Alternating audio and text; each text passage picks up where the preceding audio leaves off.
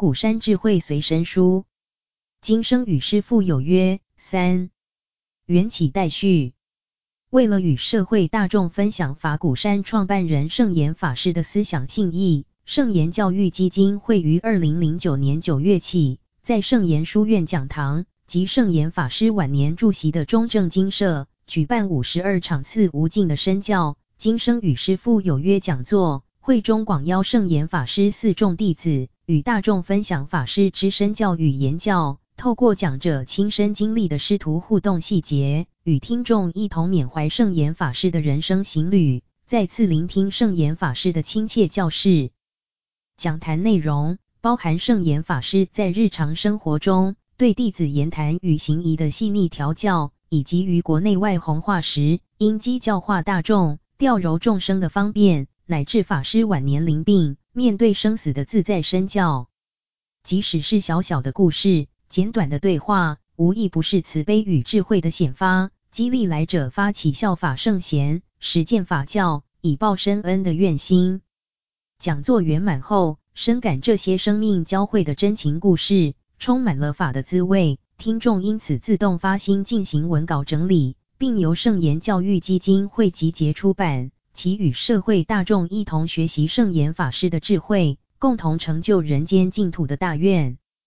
克绍积求，以报师恩。主讲果净法师。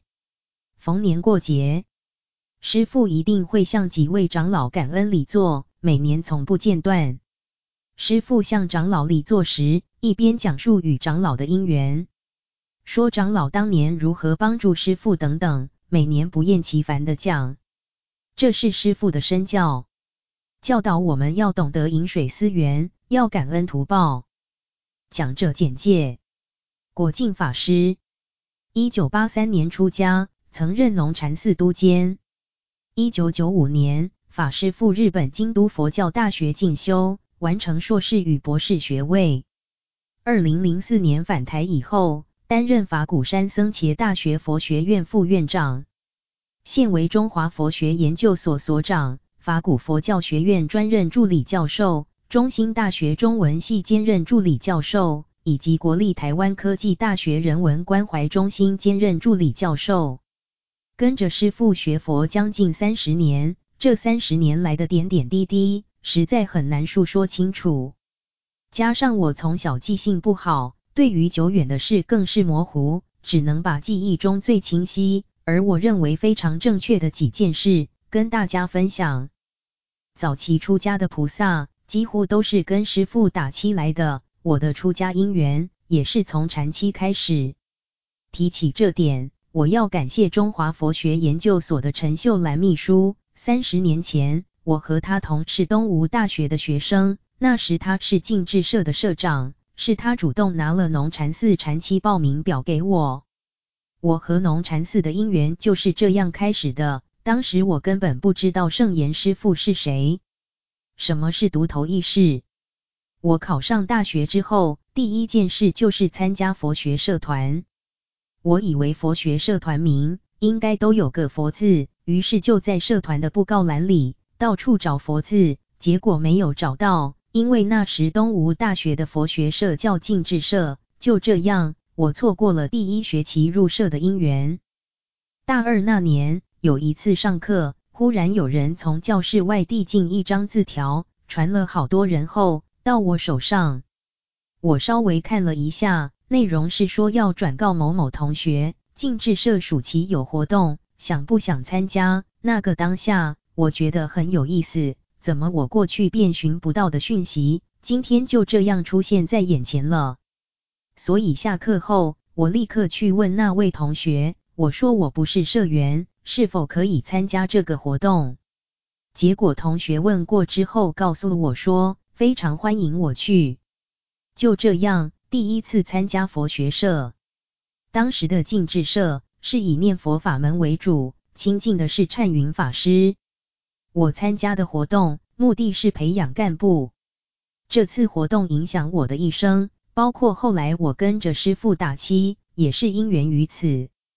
干部训练营的课程类似一般的佛学营，每天要做早晚课、念佛、上课等。我完全没有佛学基础，一切都觉得新鲜有趣，可说是全心投入。当时有很多长老法师都来开示，像是忏云法师、日常法师。有一次念佛之后静坐，我的眼前忽然出现光影，我不晓得那是什么，非常好奇，就追着光影动念。因为这一执着，光影开始变化，变成一个龙头，我吓到了，接着景象也消失了。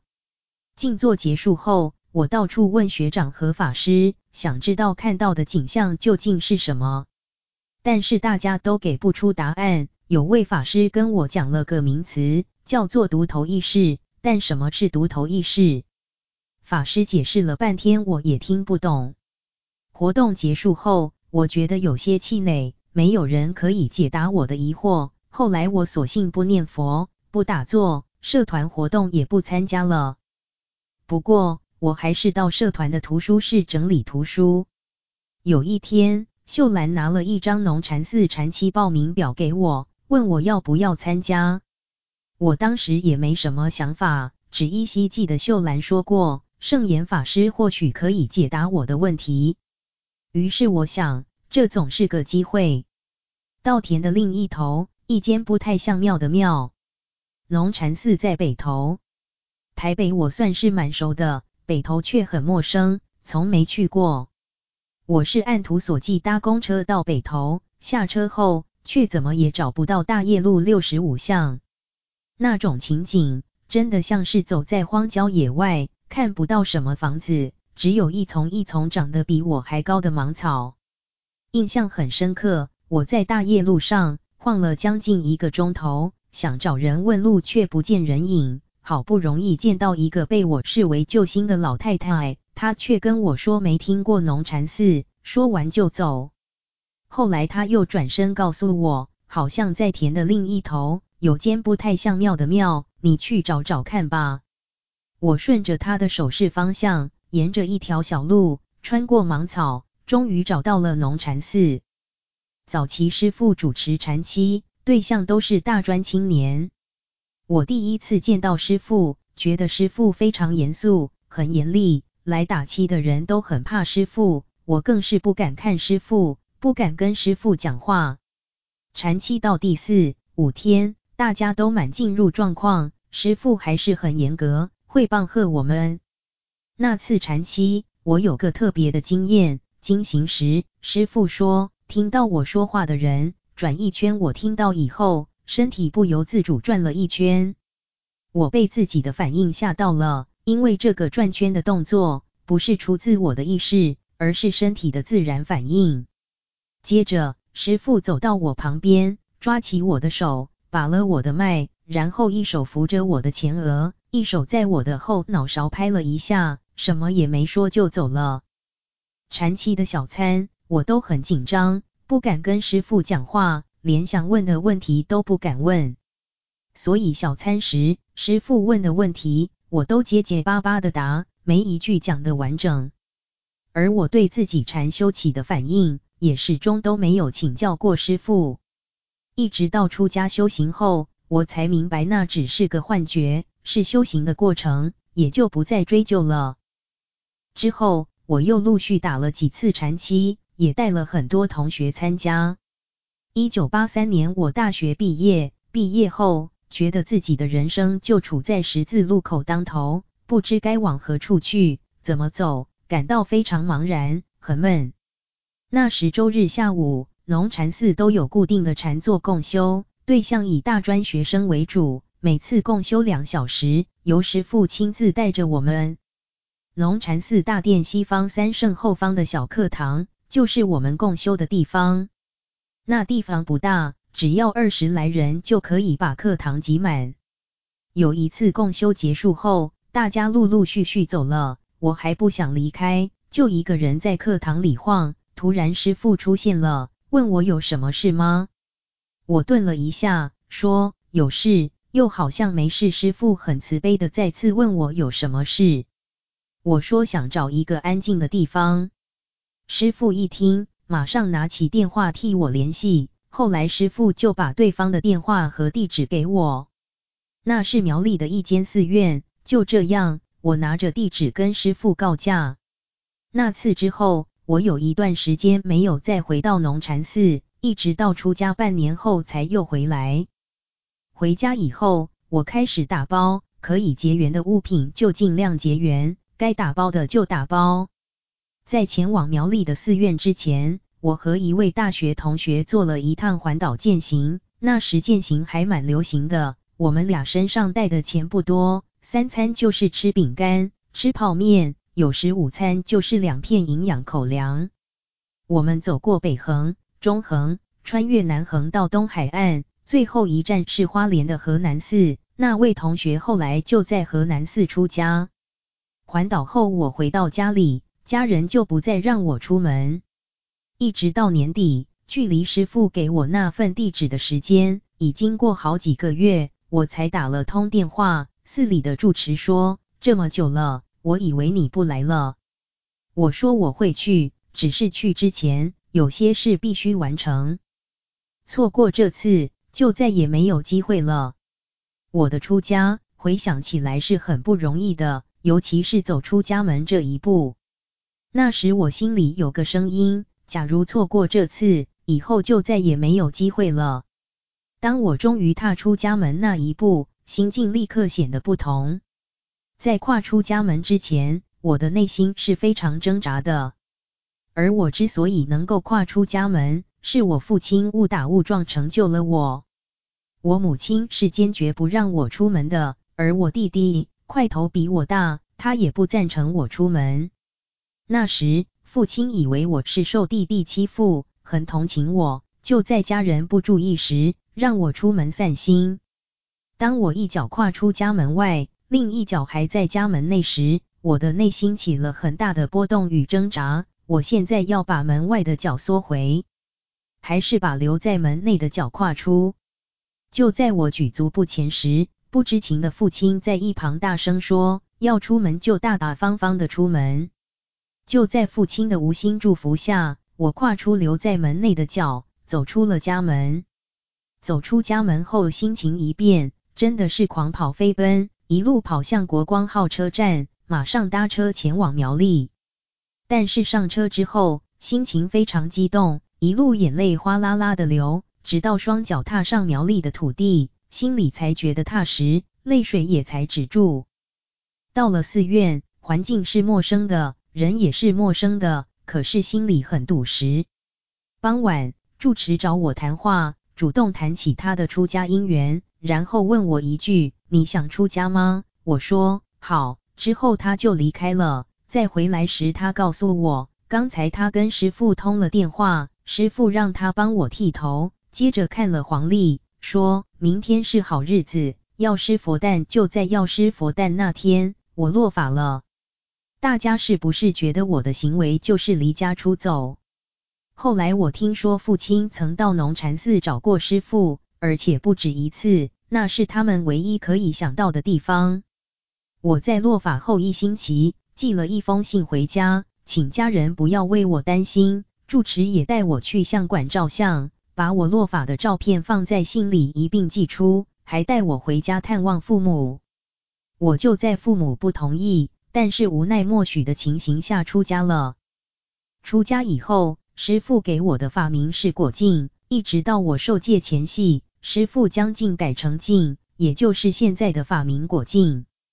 我在苗栗的普光寺住了半年，之后才回农禅寺。在苗栗的那半年，过着单纯的山居生活。那时我才二十来岁的年纪，什么也不懂，什么也不会。就是跟着注重到山里捡油桐子。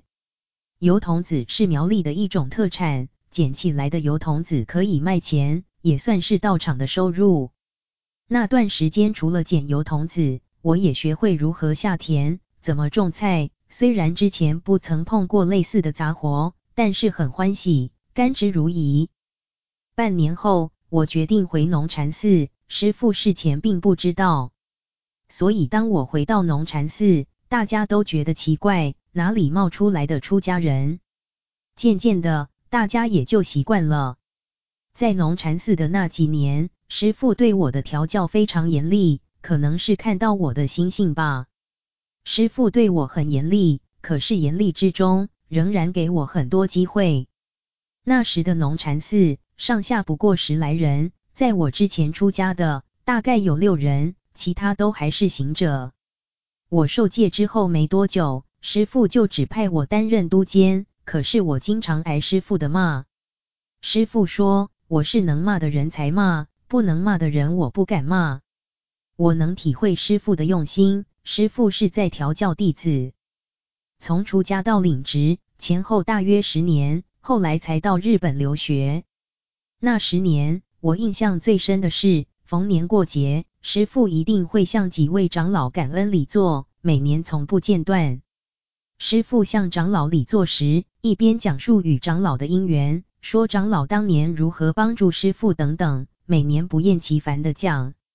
这是师父的身教，师父教导我们要饮水思源，要知恩报恩。师父教导的两件事：师父早期弘法，三个月在台湾，三个月在美国。在美国期间，师父会写信勉励出家众。当然，师父不在台湾期间，龙禅寺有点像是群龙无首。这个过程也是我人生中的一种历练。我当时还很年轻，同修的法师与行者虽然不多，但多半比我年长。我虽忝任督监，但缺乏社会历练，给人的信服力也不足，根本不敢去想如何待人，就是做我该做的事。事情处理不来的，就等师傅回来再说吧。那时候的农禅寺很小，很单纯，进农禅寺还必须按门铃。注重出坡，就是种菜、盖房子。农禅寺的扩建，从建设到装潢，全体注重都会一起参与，搬砖、搬水泥，大家一点一滴从内殿扩建到外殿，从五十平的小平房。扩建成日后几千平的规模，农禅寺的菜圃也变换了好几次风貌。早期的农禅寺四周是一片竹林，更早之前种的是番石榴，在番石榴之前是种高丽菜。现在有些信众觉得法鼓山经常在变，其实改变是正常的。以农禅寺来讲，本来是花圃，后来变成菜园，再改成竹园。改变的原因就是因为大众需要，后来怎么改也不敷使用，就把竹林铲平，盖起房子、停车场，一次一次改建成日后的农禅寺。师父在台湾都会跟着我们一起出坡。我记得师父教导我们两件事，一件事教我们做菜，一件事教我们拿锄头垦地。师父也请了几位长老比丘尼教导女众法师。师父非常注重出家众的教育，当注重越来越多，师父必须要建立僧团制度，但是过程非常辛苦，因为弟子都很年轻，很多事情都是师父一个人忙，一个人辛苦。我常常觉得很惭愧，如果当年我能懂事一些，至少可以帮师傅分忧解劳。今天在台湾，很多人都说师傅起步晚，相较于其他道场。我们的成长算是慢的，我想这跟我们这群弟子的不成熟有关。我们也经常在反省，如果我们更成熟一点，多承担一些，师傅就不会那么累了。师傅收徒弟是有原则的，早期剃度的人很少，一次剃度能有三四人就算多了，因为师父觉得弟子还不成熟，勉强不来。这也是我觉得师父很辛苦的地方。可以剃度的人不多，而已经剃度的弟子能力有限，无法多担待。要记得度众生。一九九五年我到日本留学，这件事基本上师父并不太认同，因为农禅寺真的很缺人手。当时我的机缘是看到日本京都佛教大学提供一个研究生名额，此名额始终空着。我想自己出家十年了。龙禅寺也已慢慢稳定下来，就想尝试看看。后来我被录取了。那时师父虽然同意我留学，但原则上希望我拿到硕士学位就回来。可是我完成硕士学位之后，并没有立即返国，而是准备继续攻读博士学位。在拿到硕士学位后，我曾经回台湾面见师父，跟师父报告我想留在日本读博士，也已确定研究题目。师父却不以为然，认为我是拿不到博士学位的。师父知道我的能力，了解我的程度，可能也已预见我会读得很辛苦，所以采取激将法来考验我。老实说，我当时心里真的有点不舒服，觉得师父不看好我，我更非要取得博士学位不可。尽管师父一开始并不同意我到日本读书，但在日本期间，师父仍写信给我，那唯一的一封信，我保存至今。师父信里写的都是勉励的话，叮咛我不能只想到自己，要记得度众生。既然已到日本，就要把所见所学予以详实记录。我在日本期间，师父到过日本两次，一次是回母校立正大学，一次是参加京都的研究高峰会议。两次我都在师父身边协助处理一些事情。完成博士学位回来，师父见到我的第一句话就说：“你回来了啊！”在跟大众销假时，我把学位证书呈师父过目，师父就跟大家讲：“学位证书哦。”师父看起来很欢喜。再回到常住，我领的第一个职事是担任僧伽大学副院长，三年后改接中华佛学研究所所长。我回来之后，师父做的第一件事就是替我找教职，亲自写推荐信给中兴大学。所以我的第一份教职就是在中兴大学中文系任教，这都要感恩师父。师父真的非常非常慈悲。这份教职我一直持续至今，每周都到中心大学上课，这是一份感念，我非常珍惜。在体系外的教育单位任教，最主要是多结人缘。跟年轻人结缘，至少导正他们对佛教的认知，我觉得这是一件值得做的事。我的课，选修生从六七十人到上百人都有，翘课的人也不少。很有意思的是，上课的人会跟缺席的同学分享我前一堂课讲的内容，他们会分享，这就够了。相对于一般大学任教和在体系内上课，我的讲课方式和角度是不一样的。希望能接引不同的年轻人接触佛法。至于体系内的大学院教育，我目前担任中华佛学研究所所长以及法鼓佛教学院研修中心主任。我把这两份执事视为师父交付我的重要责任。如说修行，再跟大家分享我的一点禅修体验。出家以来，我始终保持打坐的习惯，除非真的很忙，否则天天打坐。在日本留学也是一样，我曾经就禅修的体验向师父请教，师父也给了我一些指导。现在就以两次比较特别的对话跟大家分享。第一次向师父请教是在开山寮，师父听完我叙述禅修经验后，回答说还是一样，就跟我学生时代的那次经验一样。我问师父，我看到的是本来面目，还是幻觉？师父说：“我不是已经讲过吗？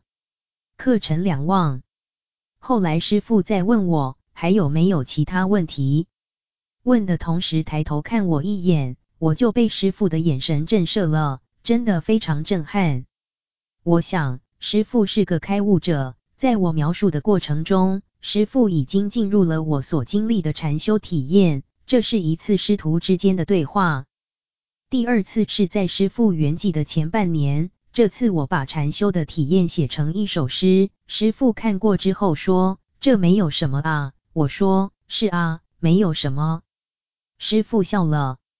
其实我也清楚师父会这样讲，因为不论什么都是修行的过程，不能执着。之后我便跟师父闲谈，谈了一个多钟头。那时师父已洗肾两年多了。身体很不舒服，可是师父谈话的神情几乎看不出病容，就像五十多岁那般年轻。后来试着请师父休息，才终止谈话。就在那一刹那，我仿佛看到师父一下子又变成一个生病的老者，前后对比非常强烈，因此我觉得那是师父的一种示现。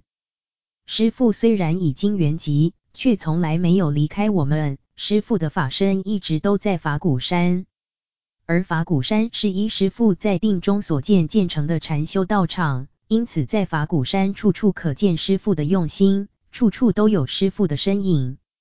法鼓全集也是师父毕生的心血，建议大家一定要阅读。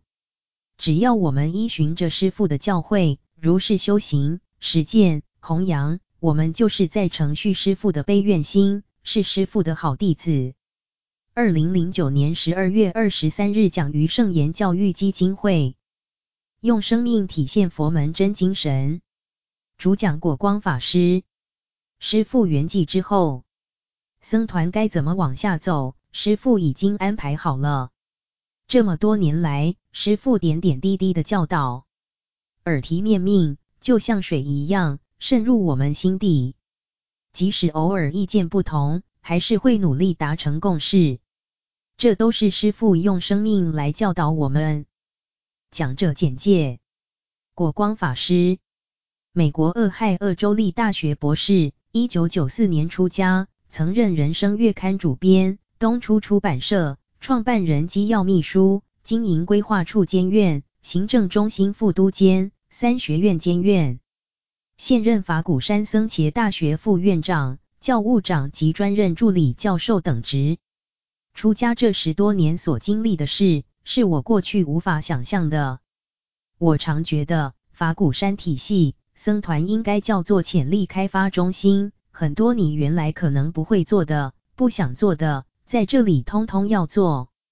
我们所接受的任务是不能够挑三拣四的，所以大家都在这里练就了一身好功夫。人生到底怎么一回事？我第一次见到师父。是在一九九二年，那时我在美国俄亥俄州哥伦布市，正面临生命中一个抉择的时刻。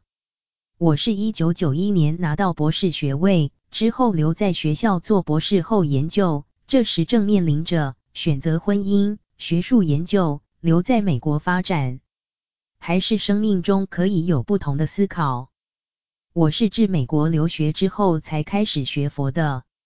我就读的俄亥俄州立大学有由中国留学生及华侨组成的佛学社。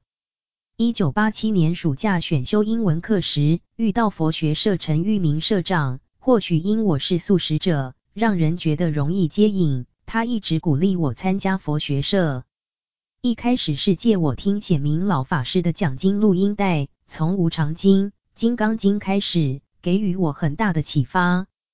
我于大学时代接触印度瑜伽而成为素食者，打坐、瑜伽也成为生活的一部分。可是当我渐渐接触印度哲学后，对一神论的犯我思想产生了困惑。当听到无常经和金刚经的般若思想时，感到非常的震撼与相应，突破过去的疑惑，也这样逐渐的参与佛学社的课程。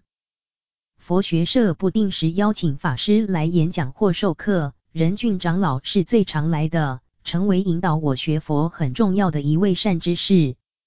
长老是位令人感念的长者，非常的慈悲，常不辞辛劳的赴全美各地弘讲。但一开始接触长老时，并不是这样的珍惜。记得第一次听长老讲授成佛之道第一堂课后，我就跟社长说：“不好意思，我写论文很忙。”下午必须回去赶论文，其实主要是听不懂长老的乡音，对成佛之道的内容也听不懂，就这样跑掉了。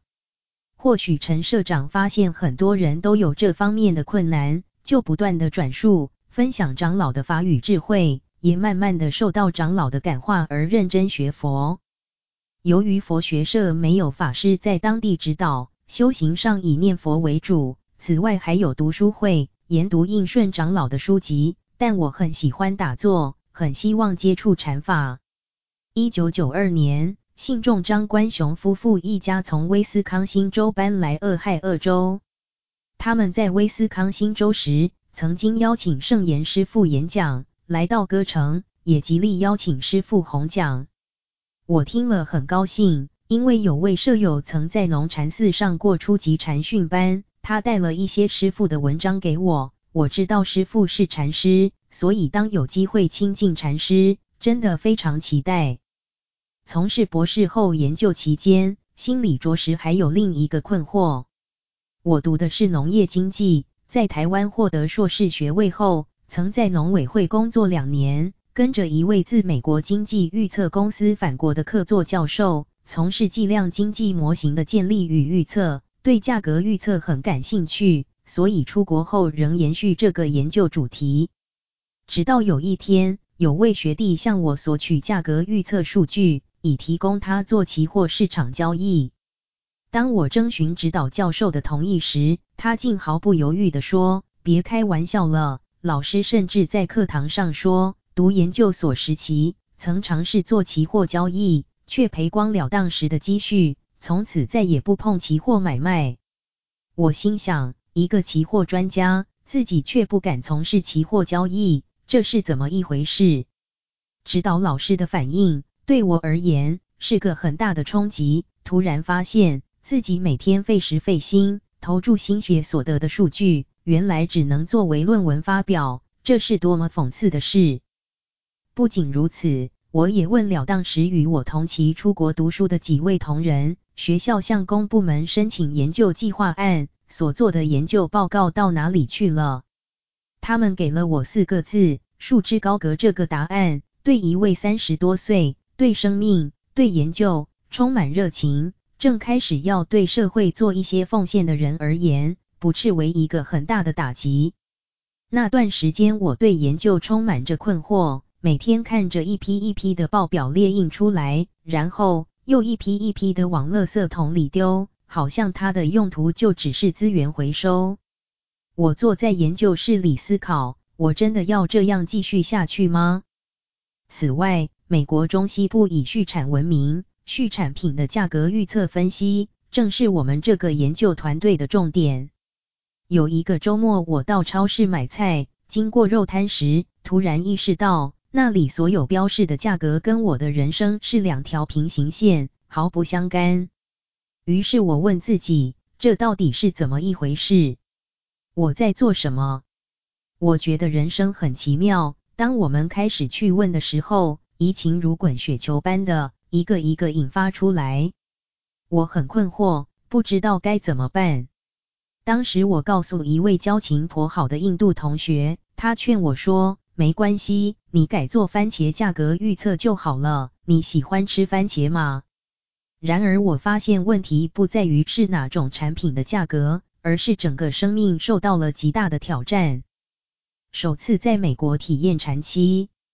就在那时，仁俊长老到鄂州的阿克伦镇一位唐居士家演讲，开场时说：“我只是一个平凡的出家人，而我这一生最欢喜的，就是能身为一位出家人。”听起来很平常的一句话，对当时的我，却产生了强大的力道。我问自己，什么样的身份可以让我在七十多岁时，也说出这样的话来？这个疑问。我思索了好久，有一天突然觉得，就唯有出家这件事了，就打了通电话给长老，得到长老的肯定。那时长老每个月都会写信笺给我，长老称之为所语。那年四月，长老在信笺上写着两句话：“您能把定您那大主张，您就能发挥那超一般的践行了。”其实当时我并不懂这两句话的意思。只觉得感受到长老的鼓励，内心比较有勇气一些。出家的心意已定，但在哪里出家，并没有任何的概念。只知长老当时没有收徒弟，也不敢多问，只请教何处可读佛学院。长老推荐圣严师父办的中华佛学研究所，也因此我对师父很有印象。就在这样的因缘下，社团请圣严师父来演讲。我虽然还没有想到是否要跟随师父出家，但有一件事是非常期待的，就是到东出禅寺打禅七。一九九二年十月，师父来到鄂州歌城，我尽可能的亲近师父，除了听演讲，用餐时还特地坐在师父对面，更跟着师父到邻近的克利夫兰市听演讲。一方面想亲近师父。另一方面是想探寻如何能参加东出禅寺的禅七，也想让师父记得我，让我有机会打七。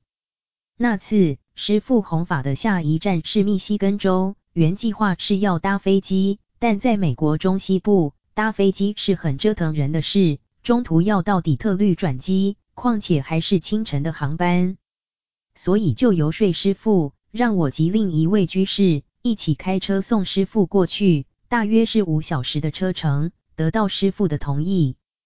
当时真的很开心，觉得姻缘很不可思议，第一次见到师傅。竟可以替师傅开车。五小时的车程中，师傅很亲切，会主动关心我们。途中经过中西部的玉米田，师傅非常好奇，什么问题都问。我很讶异师傅对环境的观察。聊着聊着，师父就问我毕业了吗？学什么？师父提起《人生月刊》要找主编，问我认识的同学之中有没有合适人选。我说好，我会留意。同时，我也问了师父，参加禅期要做什么准备？师父说，要看师父的禅修书籍，如《拈花微笑》。在中西部要找到师父的书，虽不容易，但为了打禅期，竟也找到相关书籍。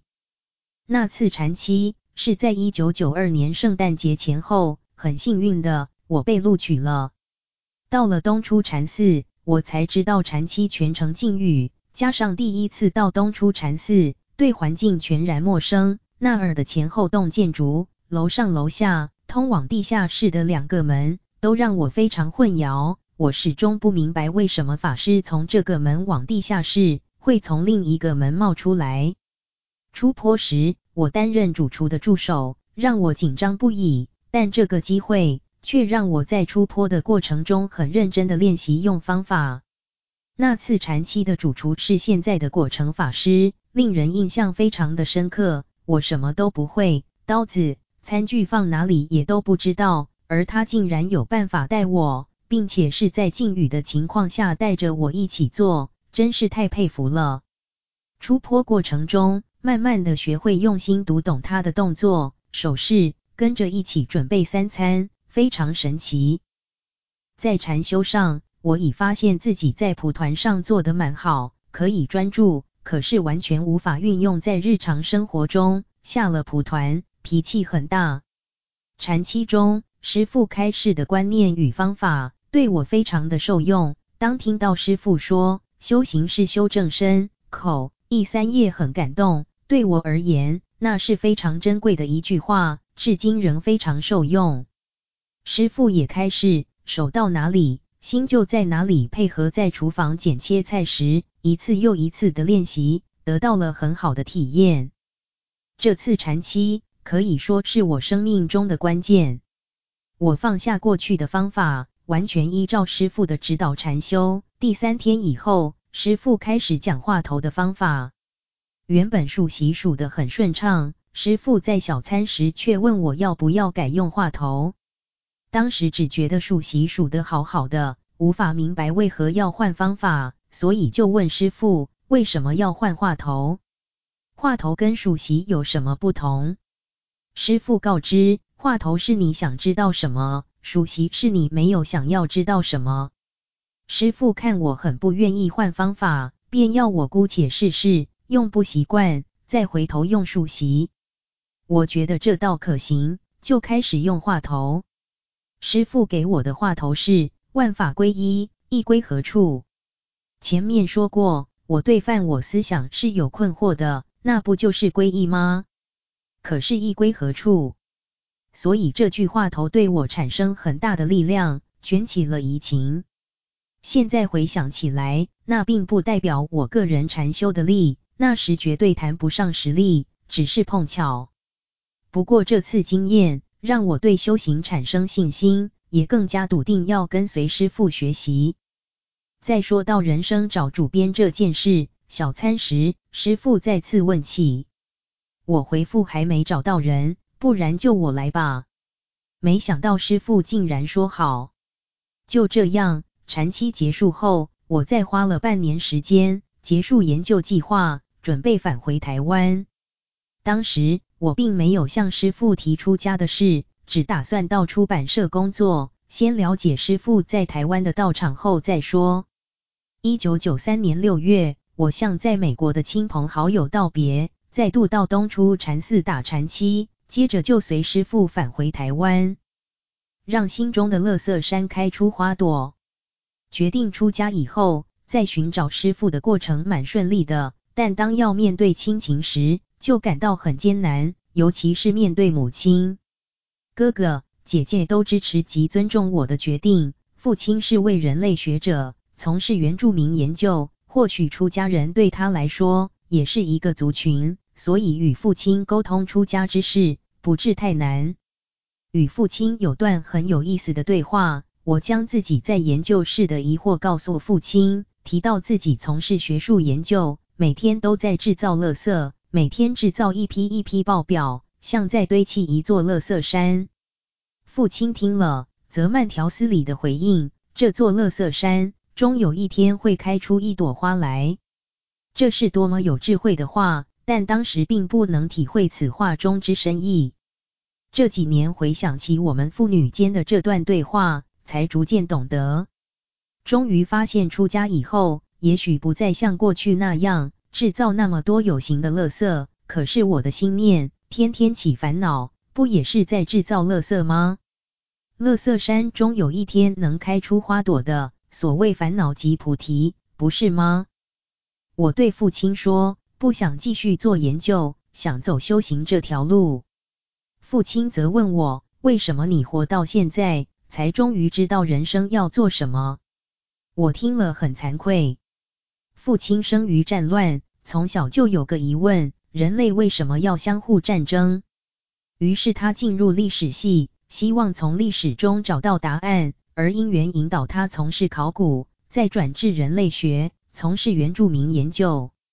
一九五七年，他第一次前往蓝屿，为这座维持数百年和平的岛屿所吸引。他想从那里找答案。这个疑问一问就是一辈子。父亲可说是一位有移情的人类学者。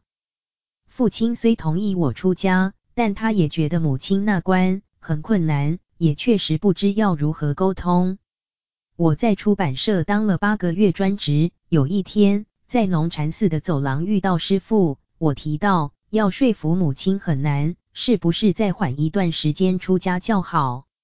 师父回应：你已经这么老了，还等到什么时候？我那时已年近三十五。而农禅寺的出家门槛是三十五岁，也就是说，再晚我就出不了家。就这样被师父的临门一脚踢进了农禅寺。其实我是未告知母亲，于一九九四年三月初悄悄地搬入农禅寺。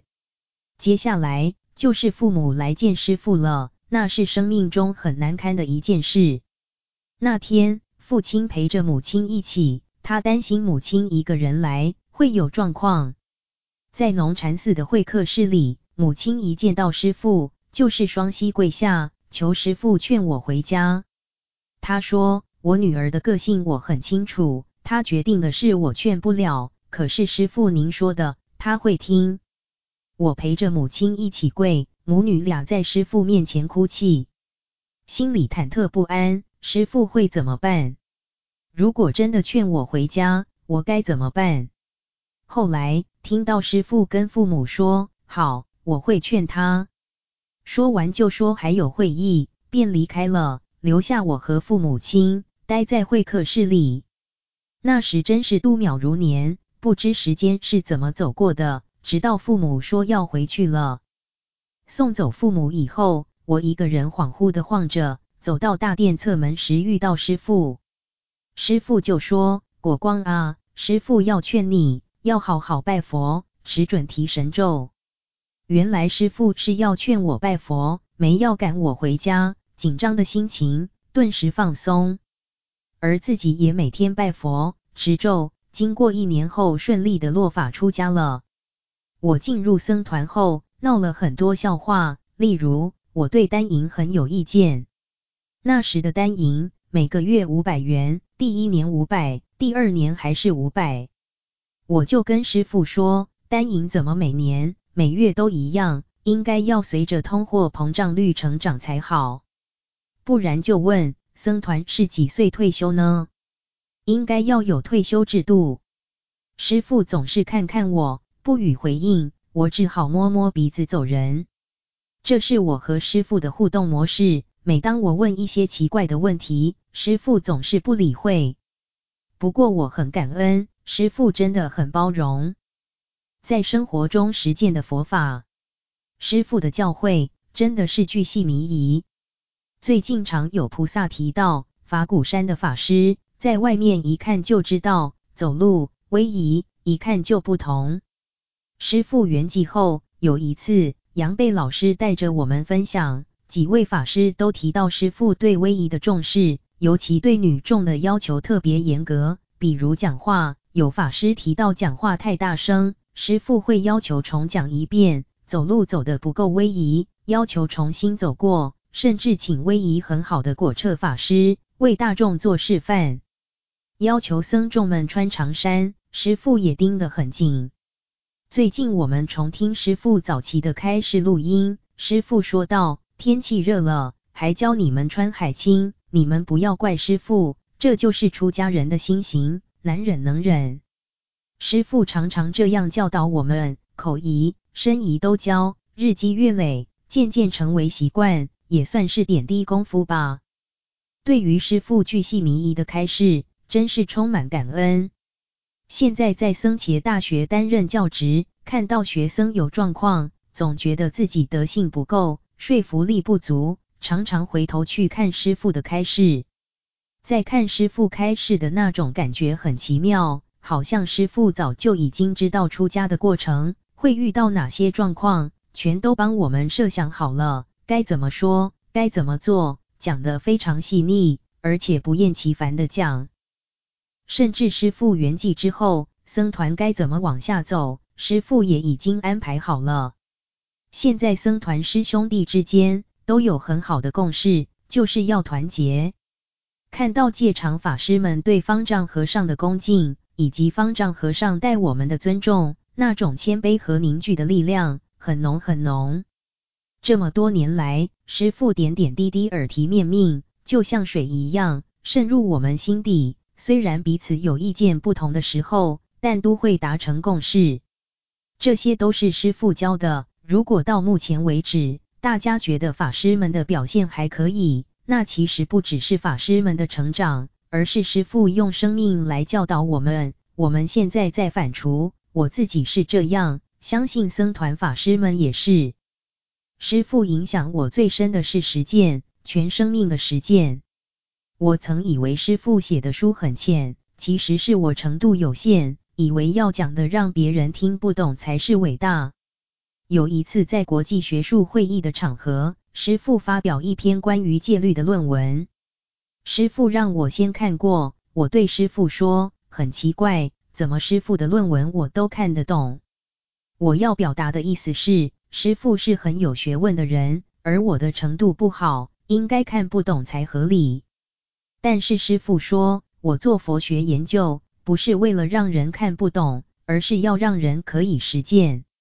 这个教诲我一直放在心里。其实我们从师父的《正信的佛教》一书可以看到，师父把整个佛法的精要，从原始佛法的阿含经到历代佛学，全都涉猎，经过吸收、消化、融贯和整理，转换成一般人可以读得懂、看得懂的文字，而且还可以照着去做，那真的是唯有非常深厚的功力才可以驾驭。所以，当我们去看、去体会师父的法义，必须在生活中落实，用生命体会。中央研究院单德兴老师说，他一直在生活中运用圣严法师一零八自在语，这可说是单老师的善根。以前我对这类法语看得很少，现在才知道，光是面对它、接受它、处理它、放下它这句，就是最好的生活佛法。这些都是我在师父圆寂后才慢慢体会到的，真的很惭愧。回首十几年来的点点滴滴，除了感恩还是感恩。相信大家都曾经受到师父的鼓励，而师父的教诲一生受用不尽。现在僧团师兄弟们常常分享，大家共同的心愿就是报师恩。今天我到这里分享，也是在报师恩。透过和大家互动的机会来报师恩。希望我们大家都来做这件事，把师父的法分享给更多的人，自己以身作则，实践师父的法，推广师父的法。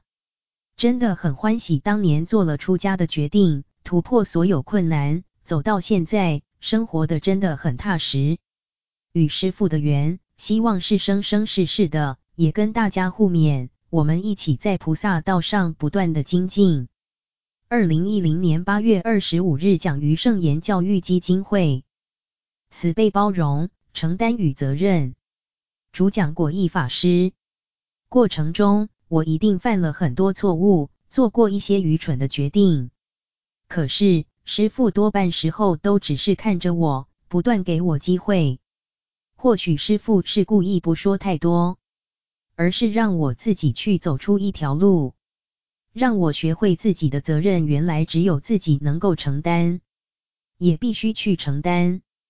讲者简介：果义法师，一九九三年进入法鼓山担任专职，一九九六年剃度，于法鼓山文化出版体系服务长达十四年，曾任人生、法鼓杂志主编、法鼓文化总编辑，现为法鼓山普化中心副督监。刚才进到这个空间。看到后方展览室里放着一本书，书上有师傅的批示，也看到自己的名字，很多回忆突然间都回来了。在担任杂志和书籍编辑的过程中，有很多机会看到师傅的手稿，所以刚才看到鸡粪师傅后期的手稿，特别感慨，因为师傅的字迹已经明显不同，无法像早期那般工整，心中很不忍。从不能接受佛法到出家。我是在一九九三年接触法鼓山，那时我对师父的了解并不多，只看过师父正信的佛教这本书，但是这本书对我的影响很大，可以说是一个很奇妙的体验，让我对佛法从不能接受到无条件的接受，转变非常大。因缘之下来到农禅寺工作，一开始是在公关文宣室，中途离开了一年，刚好这段时间。电视节目《大法鼓》开播，我被找来当义工，负责拟题目。大概前五十集的题目就是我拟的。本来以为这五十集的问题问完就差不多了，怎晓得节目整整直播一千四百多集，在师父舍报前几年还在播出，真的是非常特别的经验。一年之后，我回到法鼓山，这次就是到出版部门工作了。能到法鼓山的出版部门工作，我非常欢喜。在我出家以前，都是从事文字工作，书籍、杂志、报纸都做过，也涉猎其他影音媒体，但是越做越觉得浪费生命。因为坊间的媒体多是商业导向，要迎合大众胃口，而文字工作，在我的感觉是卖命，要掏心挖肺奉上自己的思想，但是。我怎么可能把全副心力浪费在一些对我来讲极其无聊的事情上？所以到最后，我已经无法从事文字工作了。我一直期盼能将这份力量投入在自己真正喜欢的领域中，尤其学佛之后，这种想法更是强烈。因此，能够到正信的佛教道场工作，能够到正信的佛教作者的出版社工作，我非常欢喜。觉得终于可以把生命投注在最珍贵的事情上，甚至觉得有点不可思议，我竟然可以见到圣严法师。我觉得自己非常幸运，可是这个幸运其实也伴随很多的辛苦。到出版社工作不久后，我就加入僧团出家了。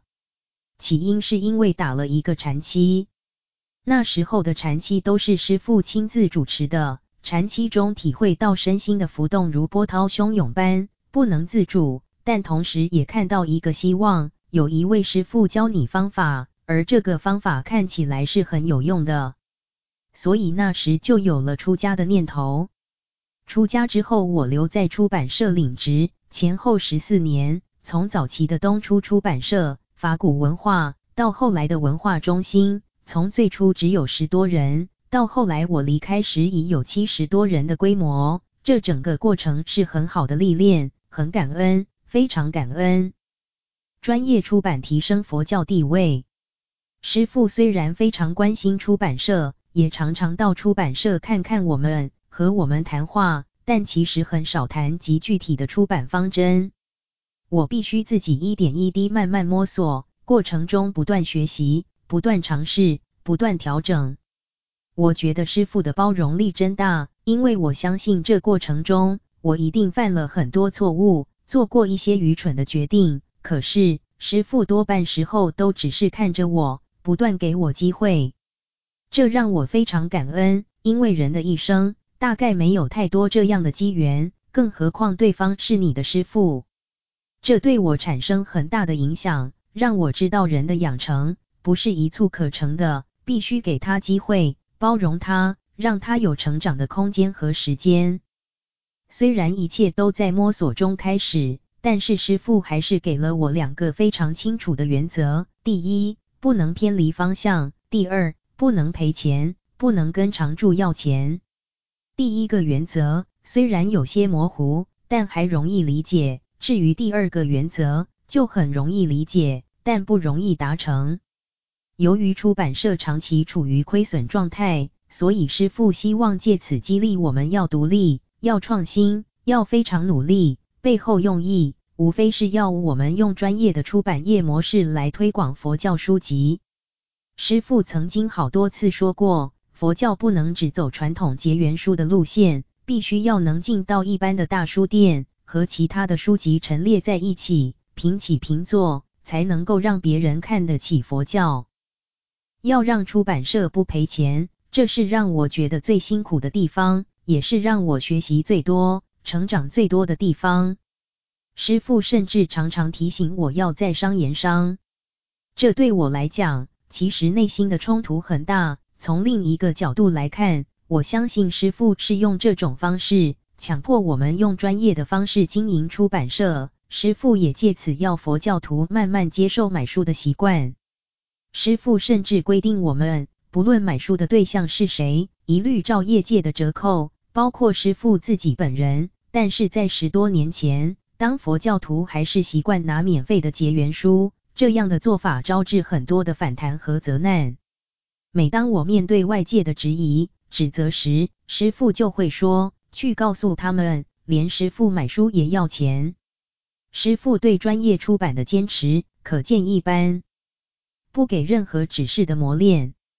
至于对师傅的书籍的编辑方式，大概有两种：一种是师傅给我们书稿，另外一种是我们自己发想提案，向师傅请示。就这两种方式，师傅的书大部分是在美国写的，其中有些是先整理录音带的开示后，再呈给师傅定稿。师傅回到台湾后，就会交给我们编辑成书。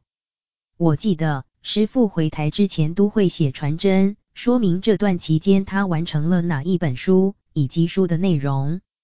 我只是个弟子，可是师父的语气却好像是在做报告一样。回到台湾以后，师父快则当天晚上，慢则隔天早上，一定就会把我找去，把书稿交给我。后来我才知道，师父有时候会随身带着这些书稿上飞机。不放行李箱，因为稿子如果丢了就很麻烦。师傅把文稿交给我的时候，会告诉我这本书怎么来的，是谁整理的，如果有问题可以找谁。师傅对一本书的指示大概就是这样，后续就交由我们编辑出版。师傅不太干涉编辑方式，多数都任由我们处理。当然，在编书的过程中，如果有问题，还是会请示师傅。师父的书一部分是这样出版的，另外一种是我们自己发想，向师父提案，例如圣言书院系列、掌中书系列、禅修精华集、世纪对谈系列等等。以掌中书来说，这套书的构想是我参观国外书展得来的，因为我在现场看到很多宗教图书，尤其是天主教、基督教的出版品非常活泼。从一般人生活上会面临的问题切入，很实用，以图文印刷，整个呈现方式很轻松有趣，我就觉得佛教出版品也可以试试。所以回到台湾后，就提了这个企划。师父看了企划案之后，给的批示很简单，很好，可以去做。当时我心里难免还是会想，师父说好，真的就是好吗？或是有所保留？但是我也从来没想过再去多问些什么，硬着头皮就去做了。现在回想起来，或许师傅是故意不说太多，因为如果说太多，我大概不容易独立，也会变得被动，变得懒散。师傅是让我自己去走出一条路。可能大家也听过，师傅带出家弟子的方式跟在家弟子是不一样的。以我个人来讲，我几乎没有听过师傅说你做得很好，做得不好。师傅会讲，或是用其他方式让你知道。可是做得好这样的话，我几乎没听过。身为师傅的弟子，我觉得这是很好的磨练，就是不要想太多，就是去做。我相信师傅是在旁边看着的，如果觉得不好，一定会告诉你。当不给你任何指示的时候，就是很好的考验，考验你对自我的肯定，对判断的认知。在以《禅修精华集》这套书来讲，师父还是一样。不直接跟我说好或是不好，师父只是转述别人的评语和意见。可是书都已经出了，我能怎么办呢？况且我看到师父会客时，也常常拿这套书当赠礼，所以师父到底认为是好还是不好，我有时真的不知道。但我很确定的是，师父虽然不常出手，可是一直从旁观察，这让我想到师公的教育法，一种是养金丝雀。一种是养蜂式，我想在我身上，大概百分之七十是蜜蜂，百分之三十是金丝雀。一路走来，我可以很肯定的说，当你遇到一位真正的师傅，一位非常好的师傅，就不要想太多，把师傅的指示当成一种修行，努力去做就对了。例如，师傅要我不能赔钱，虽然这是个严峻的考验，但我没有想太多。只一心想着如何达成师傅交办的任务，全心全力去做，有困难就去解决，有问题就想办法突破，不会的就去学。后来我发现，不论事情成败与否，自己的收获和成长是最多的，而且我也学会什么是承担和责任。有一次经验，让我对承担和责任有非常深刻的体会，那是一次震撼教育。有回新书出版后，发现内文有误，必须重印。当时觉得这样的事情有点严重，所以我决定亲自跟师父道歉忏悔。还记得那个下午，天气很好，师父的书房在农禅寺二楼，窗外有一点阳光透进来，很舒服。师傅当时在看报纸，问我什么事，然后就跟我分析这则新闻如何如何，那则新闻如何如何。还点出其中的佛法大意，大概讲了半小时吧，然后才说：“你来做什么？”我说：“来跟师傅忏悔。”然后解释哪里出错了，现在要重印。我说要跟师傅顶礼忏悔，结果师傅的回答很妙，他很轻松地说：“那是你的事，不是我的事。”当下我非常讶异，师傅难道不生气吗？不骂我吗？我愣住了。师傅却像没事似的谈起其他的事情。离开师傅的书房，我的眼泪一直掉。诸位可以理解我为什么掉泪吗？因为我非常感恩。我体会到，如果师傅当时接受我的忏悔，我可能会觉得这件事就这样处理好了，师傅也和我一起承担这个过失，没事了。可是师傅真是厉害，完全不理会我的脚赖。单刀直入，那是你的事，不是我的事。让我清楚知道，师傅或许可以给你安慰，给你鼓励，可是自己的责任，只有自己能够承担，也必须去承担。类似这样的事情有过几次，渐渐的我明白，在学佛这条路上，修学佛法、护持佛法、弘扬佛法，虽然有师父领着，但大多数的事还是要回到自己身上。弘扬佛法这件事要靠自己，不能赖给师父，要自己承担。师父这样的教学对我们的成长真的很重要。百千万劫难遇的名师，我曾经看过憨山大师的一篇文章，内容技术大师与侍者互动的过程。憨山大师是明末四大师之一，大师的一生颠沛流离，常被折贬流放，四处迁徙。有一位侍者始终跟着师父，师父叫他做什么，他就做什么，从来也不去问原因。有一次，憨山大师又遭到流放，就把身边的侍者叫来，让他们自己找地方安身，只留下一两位弟子跟在身边。等到大师抵达新的住处，之前的一位侍者又找来了。憨山大师就问他：“你跟着我出家多年，我也没教你什么。”也没跟你讲佛法，只叫你做事，你怎么还一直跟着我？弟子说：“我是看师父您的心。”憨山大师就说：“可是我的心是无相的，你看什么？”这位弟子回答说：“就是因为师父您的心是无相的，所以才是我要学习的。”读到这段，让我想起师父，我自己其实也用这样的心态在师父身边学习。包括我刚刚讲的几个例子，师父当然也讲了很多观念，但并不会特别去教导你怎么做。可是你可以看到师父如何处理事情，也就是不断在熏习。举例来讲，以前师父除了写书，还常常得自己写新闻稿。我到现在印象还很深刻，有一次师父到俄罗斯弘法，虽然有弟子随行，但是他们没办法写稿子。所以新闻稿都要师父自己写。师父写的新闻稿很有意思，内容大概是说，圣严法师几月几日在哪里演讲，在当地受到热烈的欢迎。当时我们觉得师傅这样写有点好笑，怎么有人说自己受到热烈欢迎的？不过那时真的是不懂事，后来才了解师傅的辛苦。如果是我自己完成一场演讲，我一定累得只想休息，更何况师傅的行程都很密集，待禅期、关怀、演讲。大家看师傅的环游自传就知道，行程这么紧凑，还要自己写新闻稿，那真是很为难，不得已的做法。可是师傅认为该做，也就坦然去做了，也没听过师傅抱怨。我们倒是因为杂志有截稿期限，经常跟师傅催稿。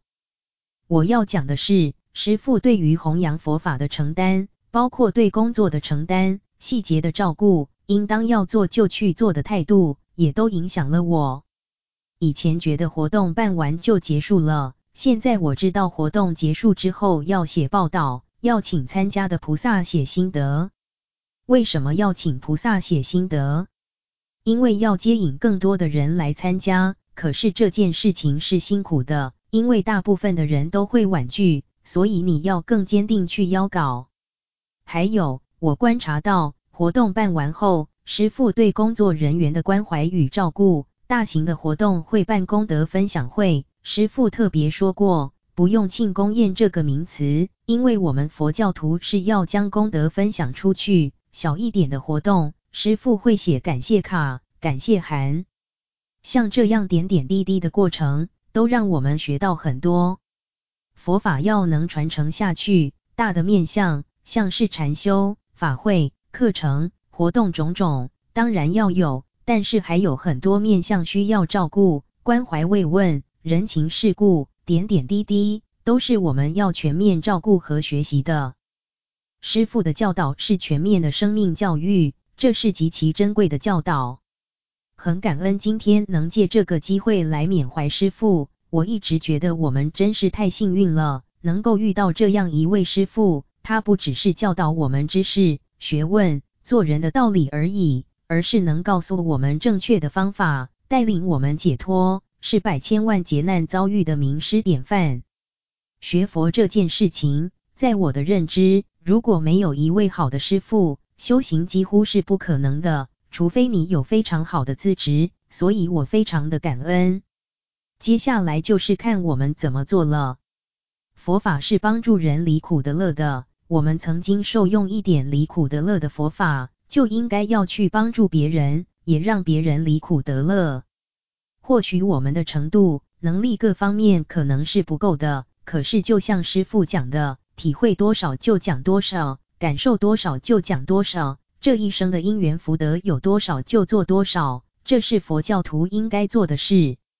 再加上我们从师傅、从法鼓山这个团体学到的佛法是很安全而且很有希望的，更应该要努力去做，努力去推广，这是对师傅的报恩，也是对释迦牟尼佛历代传法的祖师大德报恩，让我们一代一代把佛法传承下去。二零一零年七月二十八日讲于圣言教育基金会，领受师父文字弘法的悲愿。主讲过显法师，讲到写作的心态，师父的用字遣词非常优美。师父形容写作就像在烹煮法食，要营养丰富，也要美味可口。我想师父其实是在告诉我们，法鼓山的出版品一定要让现代人吸收。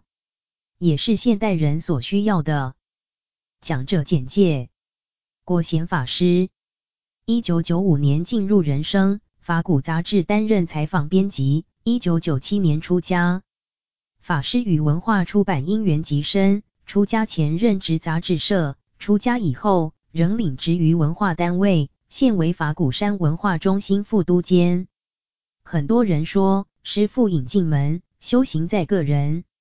对我来讲，所谓的大善知识与名师，不仅是引领我们入修行的大门，更是一直伴随着我们。师父的伴随，不是亦步亦趋，而是任何时候，只要我们接触到师父的法，就能感受到师父的教导和提醒。过去我看师父的书，就如阅读一位智者以他的智慧之言，向我们展现佛法和生命的智慧。师父舍报以后，再读师父的书，觉得就像是师父在眼前对我说法，这种感受非常不同，也让我回想起从前所走过的一段经历，找到生命的答案和目标。我在大学时期就想要学佛，学佛对我而言就等同于人生目标的追寻。至于为什么会有这种念头，其实并不清楚。那时，身旁常有人带着我到各处道场，但我始终无法投入，内心总觉得这不是我要的。为了寻找人生目标，我前前后后花了很长时间，尤其在经历一次较大的挫折以后，这种想学佛的心更急切了。那时我告诉自己，只要能够找到人生的目标，从此心愿足矣，绝不再更改，因为寻找的过程真是太辛苦了。毕业之后，我担任的工作大多离不开杂志社，工作很忙，压力很大，生活几乎淹没于工作和各种学习之中，而一度忘失生命中最重要的人生目标。那时我经常上书局找书、看杂志，为的是了解最新的出版讯息。有次在诚品书店，我就像平时那样的翻阅，忽然间，我看到一本《禅的生活》。才翻读几页，当下便确定这就是我要寻找的师傅。那种感觉，就像你深陷茫然大海中，忽然发现有一个清楚的目标时，你的心是非常笃定的。我的因缘非常顺利，在接触师傅的著作之后，不久就进入法鼓文化工作。进入法鼓文化之前，我的前一份工作是在一家时尚的室内设计杂志担任采访编辑。待遇还不错，颇符合一般人说的钱多事少，离家近，但就是有种对生命的茫然感。而我之所以能很快进入法鼓文化，除了因师父的书籍之外，另一个原因与果义法师有关。我和果义法师过去也曾是同事，他先到农禅寺担任专职，我则是仗着一股义气相挺。其实后来才知道，自己受惠于他。实在太多太多，太感恩了。从师父的思想和理念之中，我发现原来看待事情的角度可以如此不同，那真是开启我人生的视野。以前的我可说是目光如豆，我的世界只有家人与朋友。接触师父以后，才知道原来生命可以创造无限的价值。网络上曾经流传一支这样的影片，影片一开始。是从地表上两个小孩子的视野带出，随后渐渐拔高，把视角提升至外太空，从整体星球的视角来俯瞰世界，那真是非常辽阔。我觉得在还没有学佛，尚未遇见师父之前，我的人生视野只在生活周遭；学佛以后，是师父的胸襟与眼光，帮助我们把视线提升到一种无限极大的大千世界。师父的著作是我人生中的第一个震撼。进入法古文化以后，我又经历另一次大震撼。十多年前的法古文化，专职大约只有十人，办公室很小，很温馨。有一阵子我心血来潮，逢人就问，你的人生目标是什么？结果大家全都说不知道，接着便陷入苦思，有的人甚至因为不知道人生目标是什么而想要辞职。那时就有同事笑说：“你不问还好，现在把大家问得手足无措，看你怎么收拾。”我相信很多人内心都有这个疑惑，也都在寻找答案。当然，每个人的生命目标的要靠自己去寻找。我自己则是从师父的开示中找到答案，也让我更加笃定出家这件事。人究竟是为了什么而来到这个世界上？生命的意义是什么？师父说，人生的目的在于受报。我们是为了受报而来，善恶两种业报都要接受。师父又说，生命的意义在于尽责。人生过程中，无论我们扮演什么样的角色，都应负起责任，这就是人生的意义。不过，类似的说法儒家也有，那么佛法的教导有什么殊胜的地方呢？师父说，人生的价值在于奉献。师父开示的这三句话，是由同事孤从于菩萨转述给我听的。这是他去打禅七解七以后，他马上跟我讲，你要的答案，师父在禅七里全都讲了。师父这三句话，是我人生的另一次震撼，也帮助我确立了人生目标。追随师父出家是无上的福报。我是在一九九七年出家的，那是个非常突然的决定。那年八月，师父正带着僧团法师在法鼓山上结下，我觉得自己已经不能再等，要马上出家，就在八月二十七日上山。今生能够亲至师父的身教，真的是无上的福报。二零零一年，师父到马来西亚弘法，我是随行成员之一。到了马来西亚。我去采访一位法师，请教他，听说您不收弟子，这是为什么？法师回答：收了弟子还得了，弟子各种生活大小事，全都要管。我当然理解每个人的因缘和目标不同，但是听到这句话时，我当下只有一个念头：好感恩师父。如果没有师父，我们出不了家。师父见僧，就像世间父母养育子女。对于生活中的各种细碎琐事，全都要打点。其实照顾日常生活还是小事，培养僧才，造就这个时代的佛教人才，而把人才奉献给社会，才是真正的大事。我也因此体会到，原来并不是你想要出家就能出家，即便是在台湾，出家也不是件容易的事。我也终于理解，为什么应顺长老住世时，每年都要遥祭他的师父青念上人。青念上人与应顺长老的因缘，似乎只有剃度因缘，但就此造就了长老出家的因缘，让他一生感恩。这些都是我从前无法体会的道理，在采访的当下我明白了，真的好感恩师父。文字弘法不同于一般媒体工作，过去担任采编，我的工作就是采访。记录受访者的言谈，再配合对时局的观察，综合整理成一篇报道。但是进入法古文化以后，我才知道原来我不只是一个采编而已。从师父在一九九零年五月十一日从东初禅寺写东初出版社，即是法古文化前身出版部同人的一封信中，大家就会明白。师父写道。大家都是代佛宣化的法门健将，要以弘法的热忱、度化的悲心、前进的信心、和蔼的言行、愉快豁达的胸襟，为我们广大的读者将珠玉连成的篇篇文稿调和鼎鼐，化成美味可口而又营养丰富的盘盘法食。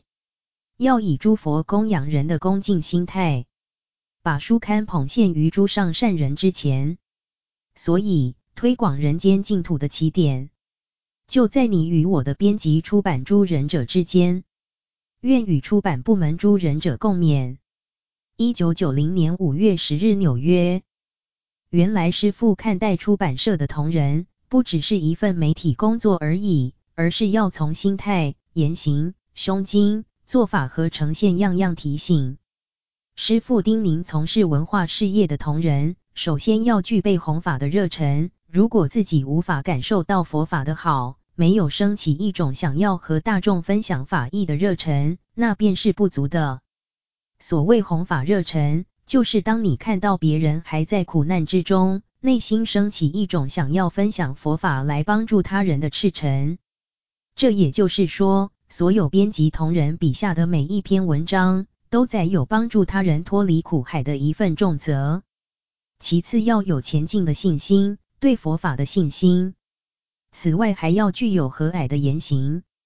师父常常勉励我们，法鼓山的出版品，笔触一定是光明正向、勉励人心，而不是负面的批评。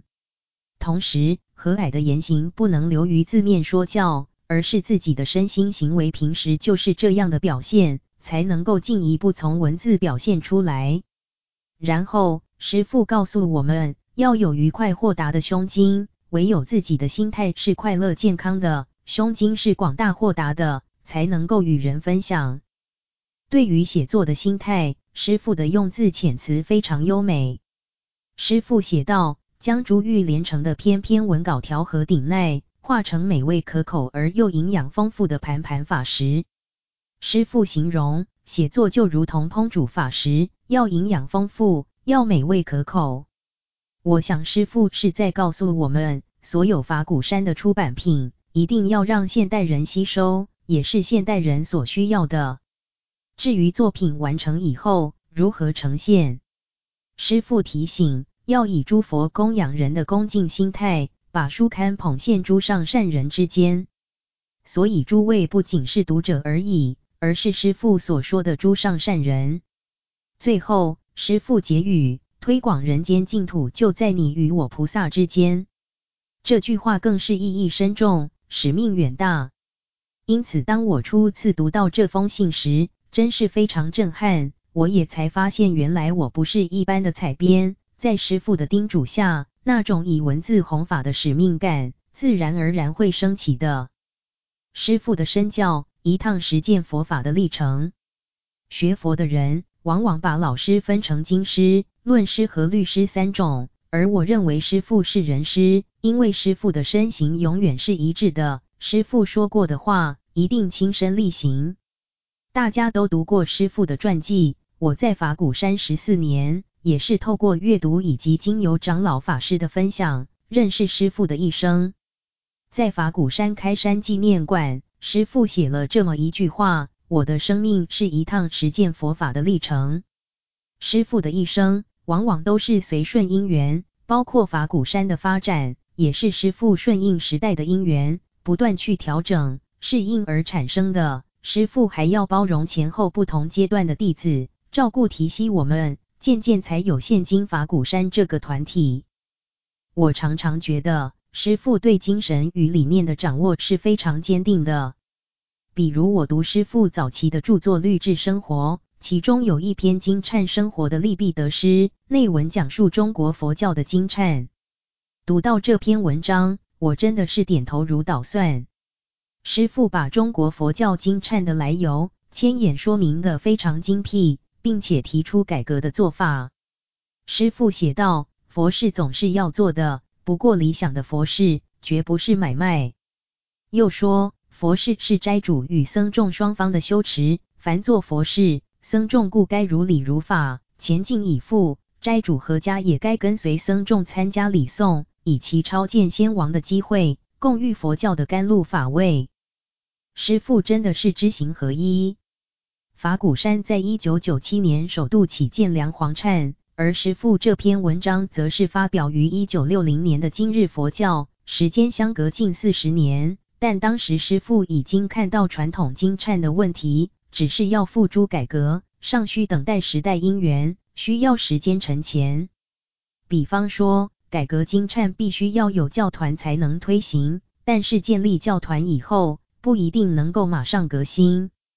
法鼓山教团初建于一九七八年，然而当时人丁单薄，环境也尚未成熟，一直到一九九七年，我们才正式起建梁皇忏法会。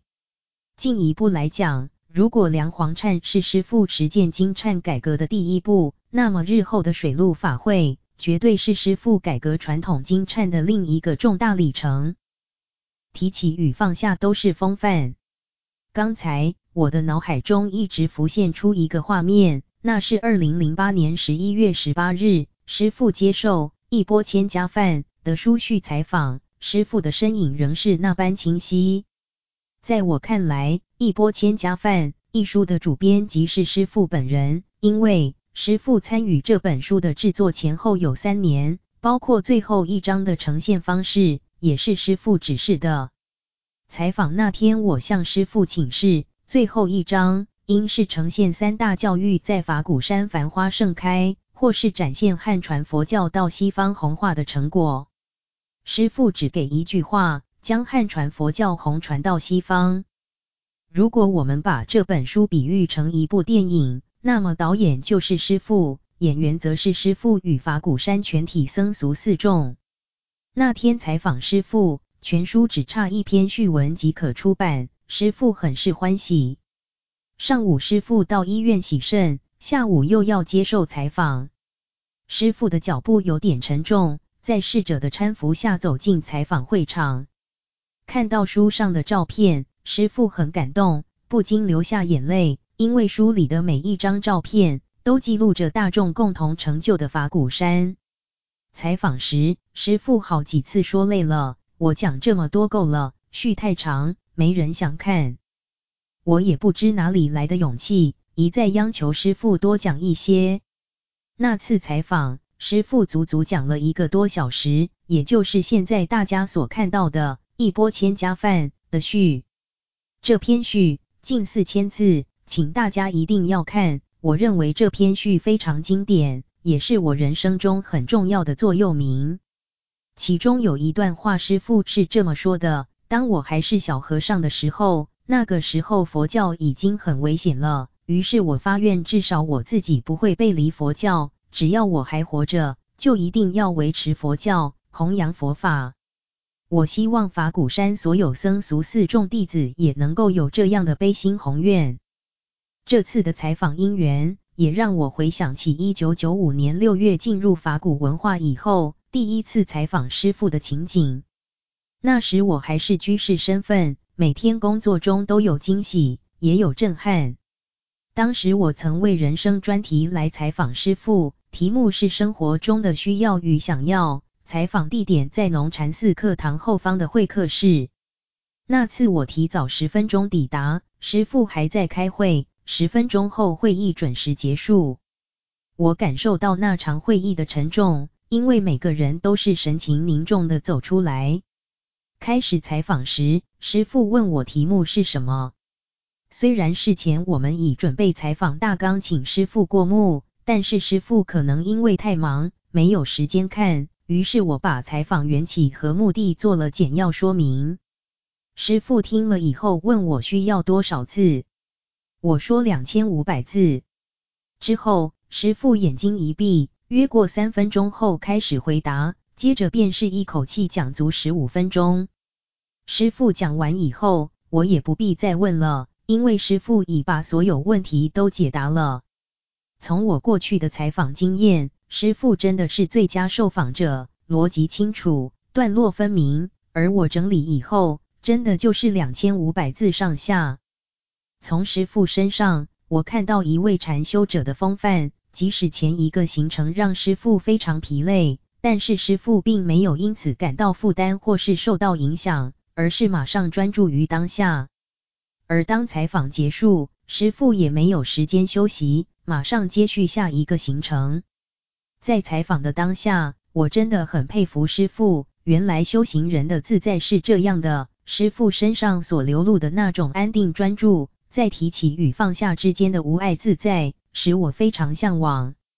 十四年前采访师父，让我升起一股对禅修的向往。十四年后，师父即使病了累了，受访仍一如当年的专注。十四年前，前后形成的时间压缩，师父放下了；十四年后，生病带来的不适感，师父也放下了。而是用尽全副心力来回答。还有一点，我经常跟法鼓文化菩萨们分享，那就是师傅对专业的尊重。师傅每当完成一篇文稿，总是会说：“请你们看看这篇文稿适不适合刊登。”从世间的价值观来说，师傅是我们的长辈、主管，大可直接指示交办，但师傅不会这样，而是充分尊重编辑同仁。每次让秘书传来文稿，最后都会加上一句：“请你们看看适不适合刊登。”有时师傅也会问我，当期法鼓杂志的头题新闻是什么？等我报告以后，师傅也只是问声：“现在还有一则新闻稿，可以怎么处理？”师傅当过主编，对于编辑流程非常了解，但是师傅对于弟子和对专业的尊重始终不变。包括后来我接任副督监，很多事情向师傅请示，师傅都是尊重我们，让我们自己决定。从进入法鼓山以来，我从师父身上看到那份对专业以及对人的尊重，是我非常需要学习的。二零零七年底开始，师父的身体状况开始出现较大的变化，经常都是起起落落的。那年十二月。由新禅月书法展在台北星光三月百货公司展出，开幕当天，师父坐着轮椅出席，这一幕让在场好多人落泪了。师父就说：“你们在哭什么？我虽然生病了，但是我不怕死，不等死，不找死，我仍积极的过每一天。”此外，二零零八年二月，师父与善国喜枢机主教的一场对谈，即使师父病容非常憔悴。却依然完成两小时的对谈。同年五月，四川发生大地震，师父真是心急如焚。当时法鼓山的救灾总指挥所，也可以说就在中正精舍及圣严教育基金会现址，为圣严师父生前养病入住之处，而总指挥官就是师父。师父不忍看到四川的菩萨们受苦受难，就在这里致电大陆宗教局。也在这里打电话给正在四川的国品法师，更不断打电话找资源。病中的师父仍在不断不断的付出。就在那段期间，大家看到师傅好像病容稍微缓和了，似乎又忙碌了起来，甚至数落我们救灾工作不够迅速，不尽完善。其实师傅的精神是来自于对四川菩萨们的一股悲心，而凭借心力支撑着。那段时间，师傅真的是太辛苦、太累了。师傅发大愿心，开着一艘大船，领我们登船，渡我们上岸。师父晚年常说自己拖着一条老命带着我们，可是当时的我们很愚痴，只觉得师父的比喻传神，很有意思。在正法门中互为眷属，来到这里，也让我想起师父的胸襟与气度。这几年，世界各地天灾频仍，只要能力所及，法鼓山一定会投入赈灾。也许有的人会想，法鼓山发动赈灾募款，难道不担心与法鼓大学的募款产生排挤效应？其实这种担心真的不必要。有一次我向师父报告的时候，师父接了一通电话，对方是一位发心捐款的海外菩萨。师父就问对方把这笔钱用来救灾好不好？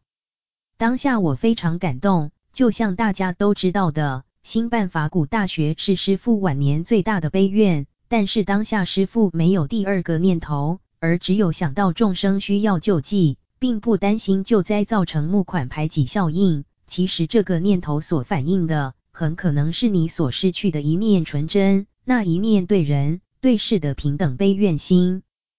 师父的教导，就像在千年暗室中忽然见到的时光电火，所差者时光电火往往只在一眼瞬间，但是师父为我们照见的光明，是一次又一次点燃烛炬。而当所有烛火烧尽后，师父的手依然没有放开，直到最后燃烧自己的生命来照亮我们的法身慧命。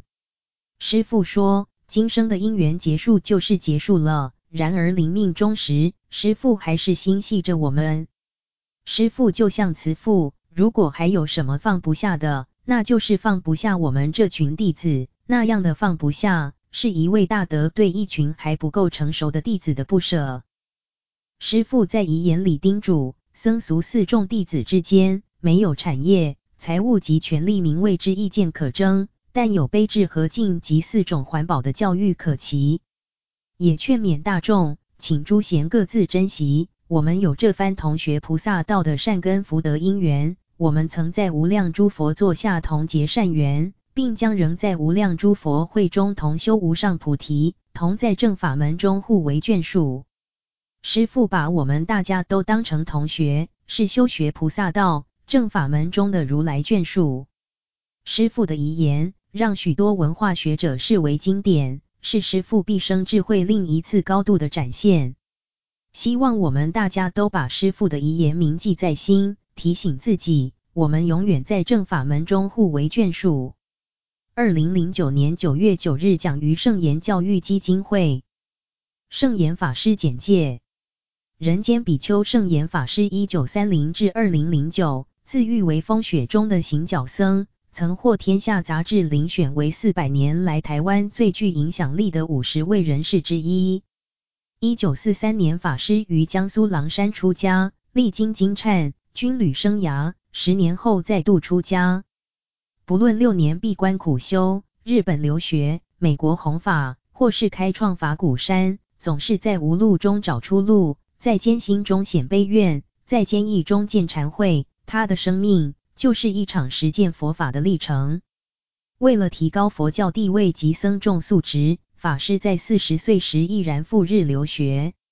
一九七五年取得东京立正大学博士学位，历任台北文化大学、东吴大学等校教授，以及中华学术院佛学研究所所长、美国佛教会副会长、易经院院长。并创办中华佛学研究所、法鼓山僧伽大学、法鼓佛教学院、法鼓大学，培养佛教高等研究人才。一九八九年擘建法鼓山，历经十六年，终于在二零零五年十月二十一日举行开山大典。此世界佛教教育园区旨在推动学术研究、修行弘化、关怀照顾等工作，并逐步扩建海内外弘法、禅修。文化、教育、关怀的组织体系，目前于台湾各地及欧亚美澳亦广设禅修中心。为弘传汉传佛教，法师并于二零零五年开创记起汉传禅佛教的中华禅法鼓宗。法师常年奔波美台两地，密集应邀至世界各地指导禅修，为国际知名禅师。秉承临济及曹洞两系法脉，以自然生动的方法随机应教，跨越文化藩篱，吸引了无数东西方人士。更经常与科技、艺术、文化等领域之精英进行对谈，乃至与不同宗教进行和平合作，深获海内外各界尊崇。除此，法师擅长以现代人的语文普传佛法，至今已有中英日文著作百余种。先后获颁中山文艺奖、中山学术奖、终身文化贡献奖等，其中多种著作被转译流布世界各地。法师教法以心灵环保为核心，立基于汉传佛教的传统，不断朝国际化、多元化的目标迈进，担负起现代佛教继往开来的人间使命。法鼓山简介：佛法这么好，知道的人那么少，误解的人却这么多。这是圣严法师数十年来苦学苦修，矢志弘扬正信佛法的悲愿，而法鼓山的创建，正是为了承担起续佛慧命，为众生得离苦的使命。一九八九年，圣严法师于当时的台北县金山乡觅得一块山林地，命名为法鼓山，以建设一个红传汉传佛教、推动教育的世界佛教教育园区为愿景。历经十六年的建设。在二零零五年十月落成开山。以心灵环保为核心主轴的法鼓山，是一个推动精神启蒙运动的生活教育团体，提倡心灵、礼仪、生活、自然等四种环保，将佛法的精神与内涵转化为具体可行的新五四运动，同时致力以大学院、大普化、大关怀三大教育，具体落实提升人的品质、建设人间净土的理念，并透过国际弘化与交流合作，以全人类为关怀对象，成就世界净化、心灵建设的工程。法鼓山更因应时代需求，以汉传禅佛教为基本立场，融摄各系诸宗，开展出中华禅法鼓宗，以带动现代观念与思想，活用佛法于现代人间需要，其能以佛法慈悲智慧的鼓声，使人人都能够得安乐，让人间社会成为清净祥和的乐土。财团法人圣言教育基金会简介：财团法人圣言教育基金会，以下简称本会，于二零零六年一月十八日由教育部核准成立。本会以推广圣严法师所倡提升人的品质、建设人间净土之思想理念来净化人心、净化社会的教育事业为宗旨。圣严法师的思想理念，致力于人间净土的阐扬实现。其一生均致力于将佛法融入现代人的生活，以佛法来提升现代人的生活与品质。希望宗教界、学术界及有兴趣、有愿心的人士均能加入此方面的探讨、研究及实践。本会依此宗旨，推动下列相关工作：一、主要是对圣严法师之平面书刊、影音资讯等各种之著作文献文物搜集、整理。研究、分层次、分类别、翻译、编印、制作、发行、推广、弘扬、赠送至全球各个社会层面，以其人类品质普遍提升，处处可见人间净土之实现。二、次要则为讲着与圣严法师思想理念相契相同的佛教教育之推动、佛教学术之研究、佛教著作之出版，以及与净化人心。净化社会等相关之教育项目工作。四众佛子共勉语：信佛学法净僧三宝万事明灯，提升人的品质，建设人间净土。知恩报恩为先利人，便是利己。尽心尽力，第一不争你我多少。慈悲没有敌人，智慧不起烦恼。忙人时间最多，勤劳健康最好。为了广种福田，哪怕任怨任劳。布施的人有福，行善的人快乐。时时心有法喜，念念不离禅悦。处处观音菩萨，声声阿弥陀佛。